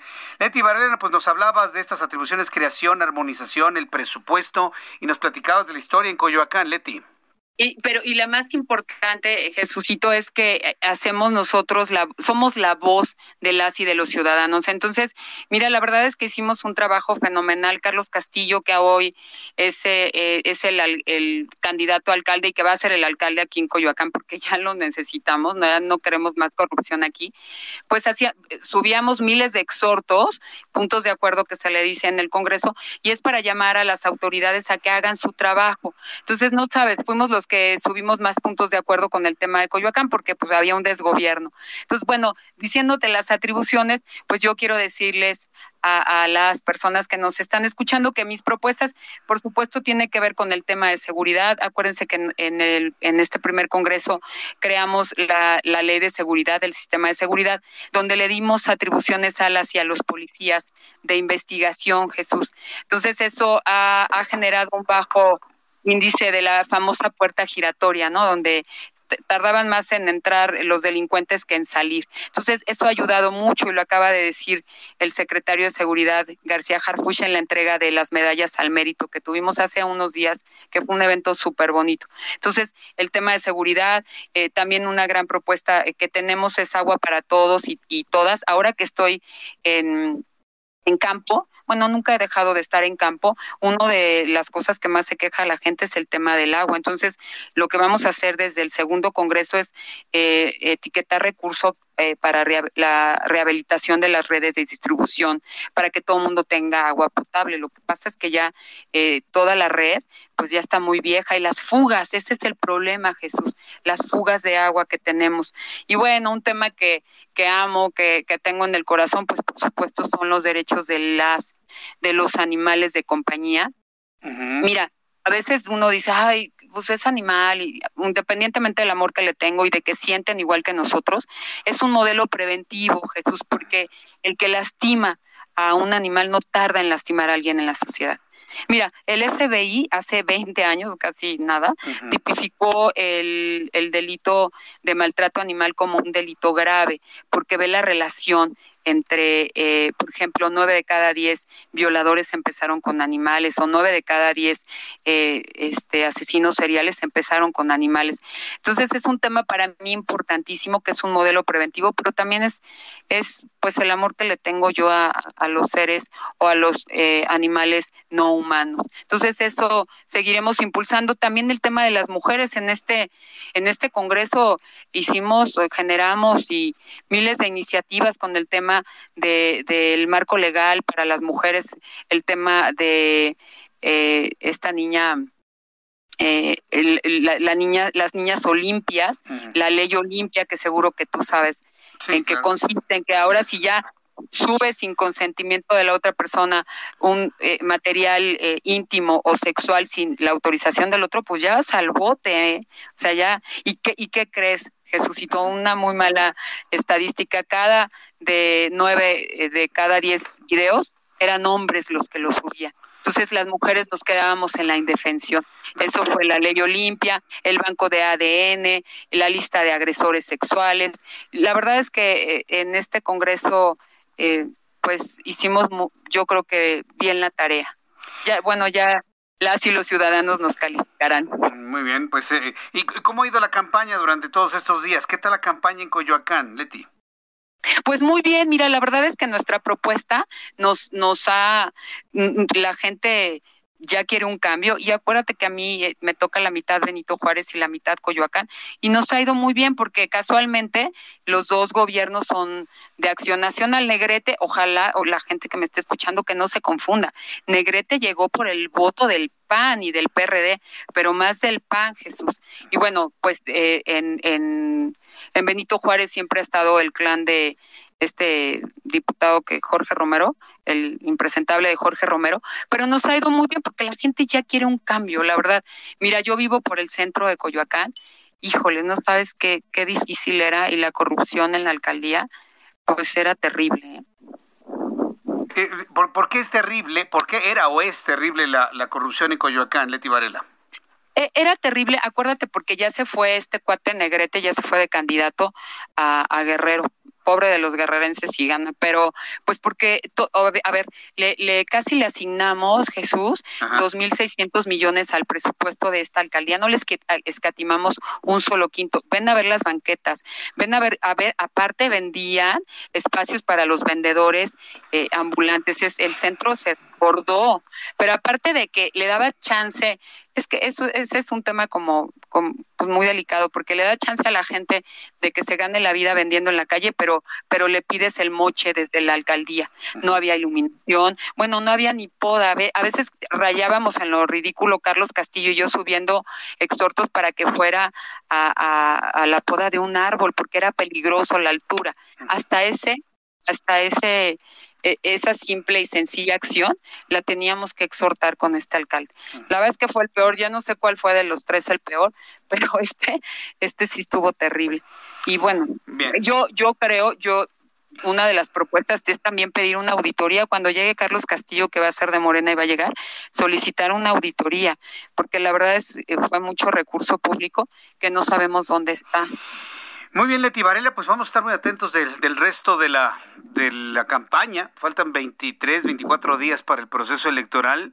El tiempo está avanzando rapidísimo y pues yo te deseo mucho éxito en, en, la campaña, en las propuestas que estás haciendo. Bueno, se trata de mejorar esta parte importante del sur de la Ciudad de México. Conozco a los habitantes de Coyoacán, lo exigentes que son. Vaya si no, si no, lo, si no lo sabré. Y bueno, pues estaremos en, en contacto en una oportunidad futura. Leti Varela, me dio mucho gusto saludarte en esta oportunidad. Jesúsito, Jesús Martín, muchísimas gracias. Y bueno, gracias siempre por invitarme y yo fascinada de que, de que me vuelvas a invitar, por favor. Ah, buscaremos una fecha antes del, del 6 de junio, antes del miércoles anterior al 6 de junio, para poder platicar aquí en el Heraldo. Gracias, Leti Varela. Gracias, Jesús. Muchas gracias a todas y a todos. Hasta luego, que te vaya muy bien. Es Leti Varela, quien es la candidata al Congreso de la Ciudad de México por el Distrito 16. Le corresponde un pedacito de Coyoacán, le corresponde un pedacito de Benito Juárez. Ya, ya es una mujer con, una amplia experiencia en materia política y bueno, pues hoy tener la oportunidad de platicar con ella. Sí recuerdo el caso de María Rojo. Bueno, María Rojo ya había sido eh, fue jefa delegacional en, en, Coyoacán hace ya una buena cantidad de años y en esta ocasión quiso precisamente participar en el proceso y bueno, le fue re mal eh, al querer buscar la candidatura, lo que se llama como violencia política. Y bueno, pues estaremos atentos a ver si efectivamente el Movimiento de Regeneración Nacional firma este acuerdo con el, eh, el acuerdo con el colectivo 50 más 1 y de esta manera pues estar en igualdad de circunstancias en la idea de abatir en la medida de lo posible pues esta violencia política de la que se ha hablado. Cuando el reloj marca las 7.38, las 7.38, les recuerdo que todos los viernes tenemos estos comentarios, análisis, opiniones que nos tienen que llevar a una mejor convivencia en la Ciudad de México. Este viernes es singular ¿Qué tránsito hay en todos lados? ¿Qué tránsito hay en todos lados? Prácticamente ya tenemos una normalización, al menos en el tránsito en la capital de la República, y complicaciones, por ejemplo, en el sur, hacia el sureste, hacia la zona Tlagua, porque no opera la línea 12 del metro. Tengo comunicación con Andrés Layuz, secretario de Movilidad del Gobierno de la Ciudad de México. Estimado Andrés, bienvenido como todos los viernes. Muy buenas tardes. Muchas gracias, Jesús Martín el espacio. Muchas gracias por estar aquí con nosotros. Quisiera empezar con el tema de la línea 12. Hay varias personas que nos han preguntado cómo va el tema del servicio emergente de transporte, cómo se está brindando el servicio a las personas que usaban antes el metro, ahora este sistema alternativo de transporte, cómo van los tiempos, qué debemos tomar en cuenta para tener una buena convivencia en esta parte de la Ciudad de México. Andrés Layuz. Eh, desde el incidente de la línea 12, digamos, al día siguiente, empezó a operar un servicio emergente como parte de la red de movilidad integrada que empieza en el mismo horario del metro a las 5 de la mañana hasta las 12 de la noche. Son alrededor de 490 unidades de RPP del servicio de transportes eléctricos, porque hay algunos trolebuses que están haciendo el recorrido hasta Tláhuac, eh, y también unidades eh, de transporte concesionado y de algunas empresas como son ADO, TBR, Capital Bus, eh, Turibus, ¿no? que están haciendo este recorrido. A lo largo de toda la línea, que digamos uno de los recorridos principales es sobre Avenida Tláhuac, aunque no exclusivamente, eh, también hay personal de apoyo, son alrededor de 280 personas de personal de apoyo, que están en cada una de las estaciones para, por un lado, ordenar el transporte y cómo van haciendo las paradas, pero también para dar información eh, a usuarias y usuarios y para, por ejemplo, garantizar que haya algunas de las medidas importantes de sana distancia, como es que vayan las ventanas abiertas, que las personas lleven cubrebocas, etcétera. Como bien decías, no es una operación sencilla porque el acceso a Tláhuac es principalmente por Avenida Tláhuac.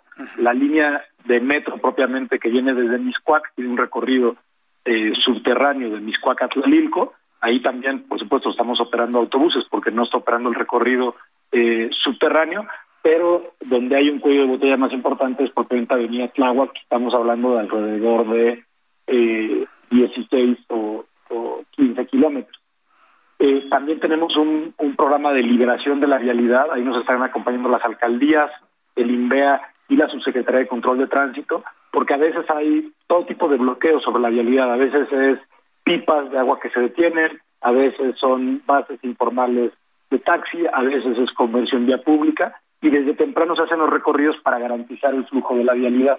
Eso nos ha permitido, entre la semana pasada, eh, los primeros días después del incidente y ahora, ir mejorando la operación eh, de la avenida y por supuesto eh, en la medida de lo posible ir mejorando los tiempos de viaje de las personas que están usando la red de autobús. Sí, porque, bueno, eh, hace unos días uno de los compañeros reporteros se dio una vuelta por allá y, bueno, el tiempo que están ocupando las personas para ir sus trabajos, pues se ha duplicado, o inclusive hasta un poco más. Entonces, me imagino que esto con el tiempo irá teniendo algún tipo de regularidad, Andrés Layuz. Eh, así es, de hecho eh, vamos a revisar y, es un trabajo continuo, revisar el esquema operativo para mejorar el flujo y de cierta manera irse acercando cada vez más a los tiempos de traslado que ofrecía el metro.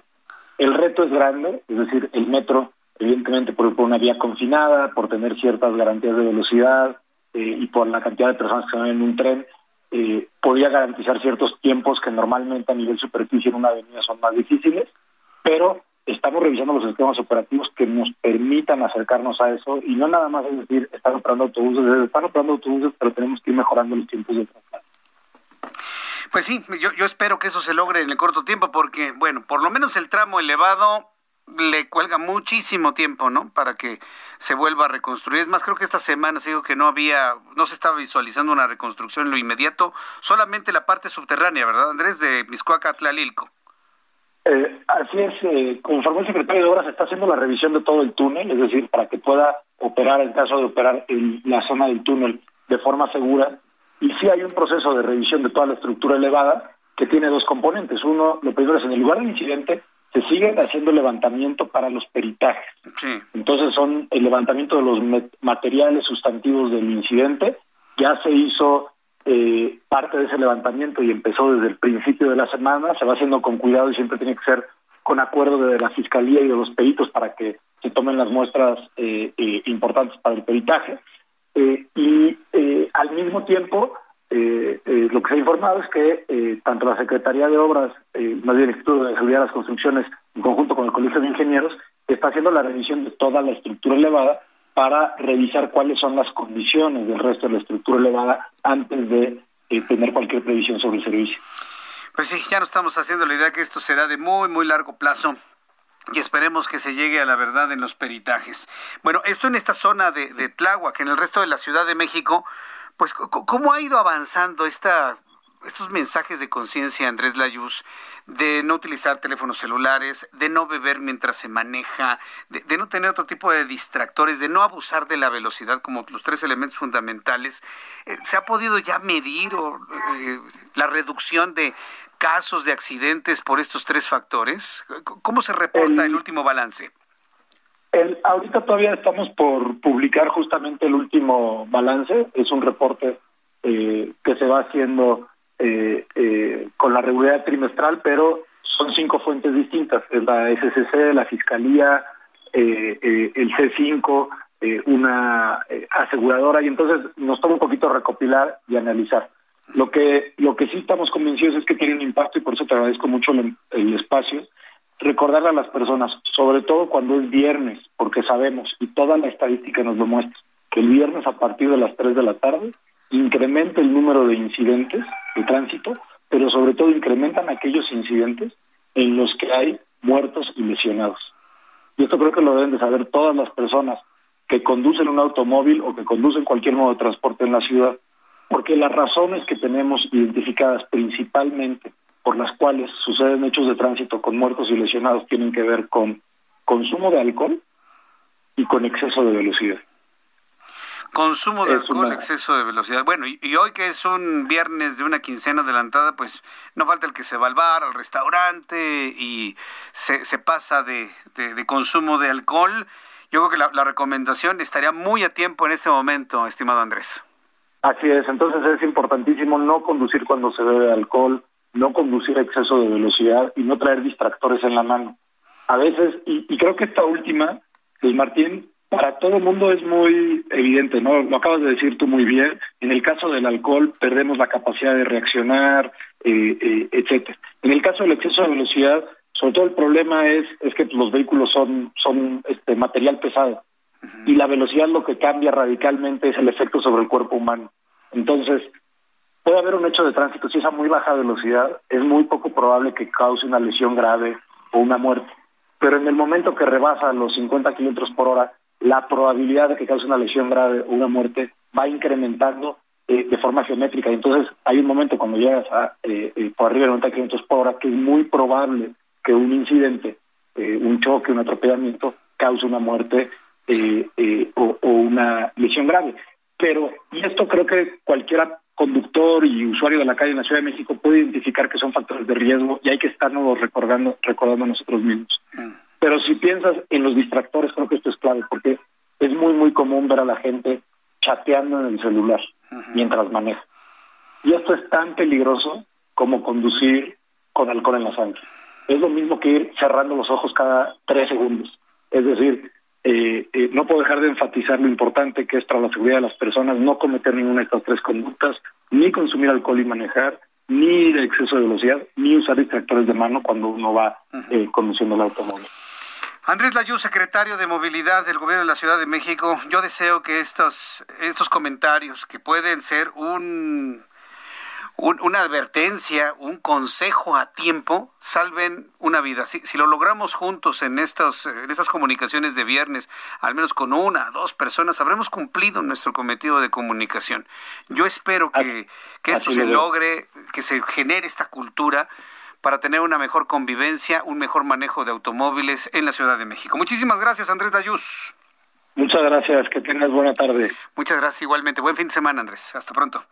Es Andrés Layú, secretario de Movilidad del Gobierno de la Ciudad de México. Y vamos a seguir insistiendo en ello. Mire que yo platicando con nuestros buenos amigos de la Secretaría de Movilidad, eh, me queda claro que es, son personas que están en una idea muy bien intencionada, muy bien pensada, muy bien calculada, para que nos llevemos todos bien en la ciudad.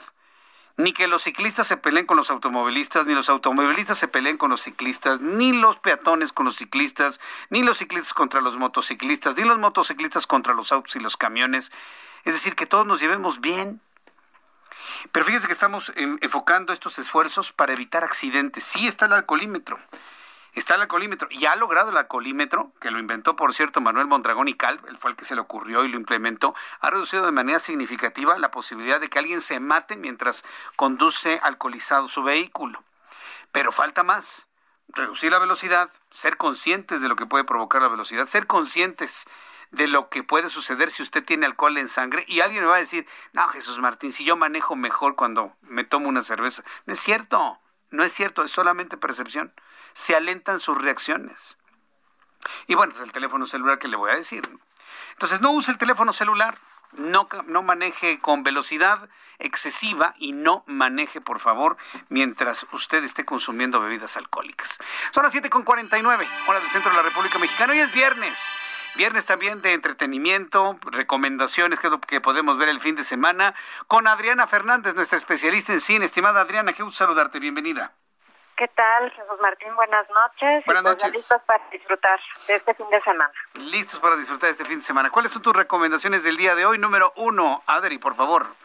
Claro que sí, Jesús Martín. Mira, la primera es una serie que se puede ver en Netflix que se llama El Inocente.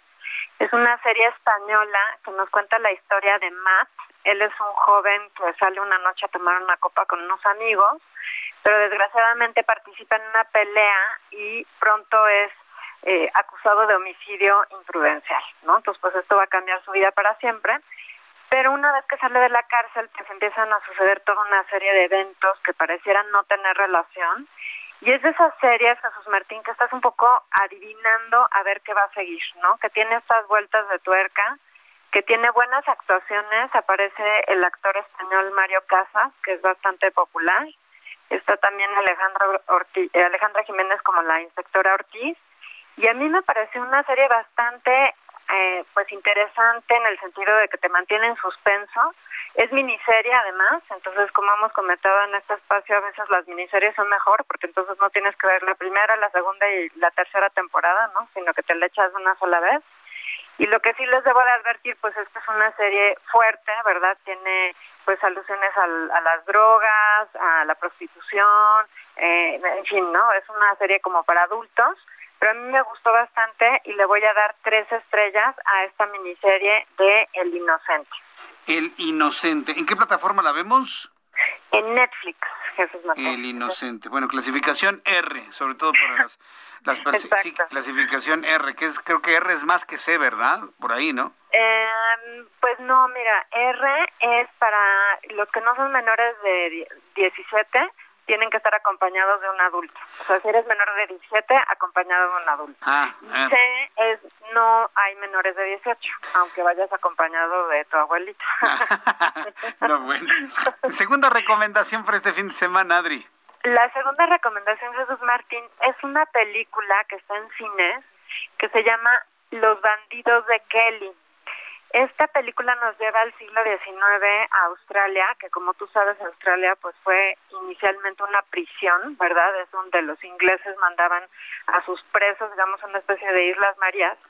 Y bueno, pues ahí está un Ned Kelly que vive en una situación verdaderamente espantosa, ¿verdad? Porque su papá lo asesinan, este, su mamá pues lo tiene que mal mantener y total que pues evidentemente este joven Ned Kelly se termina convirtiendo, en un bandido y hace pues precisamente la banda con sus hermanos. Fíjate que me interesó mucho esta película, Jesús Martín. Es una película de arte, es una película que estuvo en el Festival de Toronto de hace dos años, pero tiene una puesta en escena bastante interesante, un poco teatral, ¿verdad? Con el uso de luces, eh, tiene muy buen reparto, está eh, eh, Charlie Hunnam, está George McKay, Jesús Martín, que si tuviste en 1917, la película que estuvo nominada el año pasado al Oscar sobre la Primera Guerra Mundial, bueno, pues ese, ese mismo protagonista, que sale Nicholas Holt, o sea, tiene un muy buen reparto y la historia me parece interesante. Es, digamos, como la interpretación de este director de una historia real. Efectivamente vivió Ned Kelly, pero pues no es exactamente la, la misma historia, ¿no? Entonces me gustó y le doy tres estrellas también a los bandidos de Kelly. Muy bien, bueno, pues ya con estas dos recomendaciones estamos armados para el fin de semana, fin de semana de quincena, Adri, que por cierto, ¿ya viste la noticia de que Cinemex ya va a empezar a abrir sus, sus complejos, el 70% de sus complejos, y con base en cómo les vaya a ir, seguirán abriendo otros más? buena noticia, ¿no? Para exhibidores, Adri. Excelente, excelente, Jesús Martín. Sí, vi que a partir del 26 de mayo van a volver a abrir y pues la verdad me llena de alegría porque lo que más queremos es ya eh, poder regresar al cine eh, con toda la tranquilidad, ¿verdad? Eh, y poder regresar a la normalidad. Así que pues mucho gusto. Tu cuenta de Twitter, Adri, por favor. Claro que sí, es arroba Adriana99, arroba Adriana99, aquí me pueden escribir, hacer preguntas con muchísimo gusto. Que tengas un gran fin de semana, Adriana, gracias por tu participación. Gracias, mi querido Jesús Martín, que tengas un cinematográfico fin de semana. Igualmente para ti, gracias Adriana. Adriana Fernández con un cinematográfico fin de semana. Ya nos vamos rápidamente. Números de COVID, 2.880 personas contagiadas, total 2.377.995. Fallecidos, 258, 220.159 mexicanos fallecidos, índice de letalidad 9.26%. Nos escuchamos mañana en digitales a las 9 de la mañana y el lunes 2 de la tarde, televisión 6 de la tarde, radio. Que le vaya muy bien. Esto fue Las Noticias de la Tarde con Jesús Martín Mendoza. Heraldo Radio. La HCL se comparte, se ve y ahora también se escucha.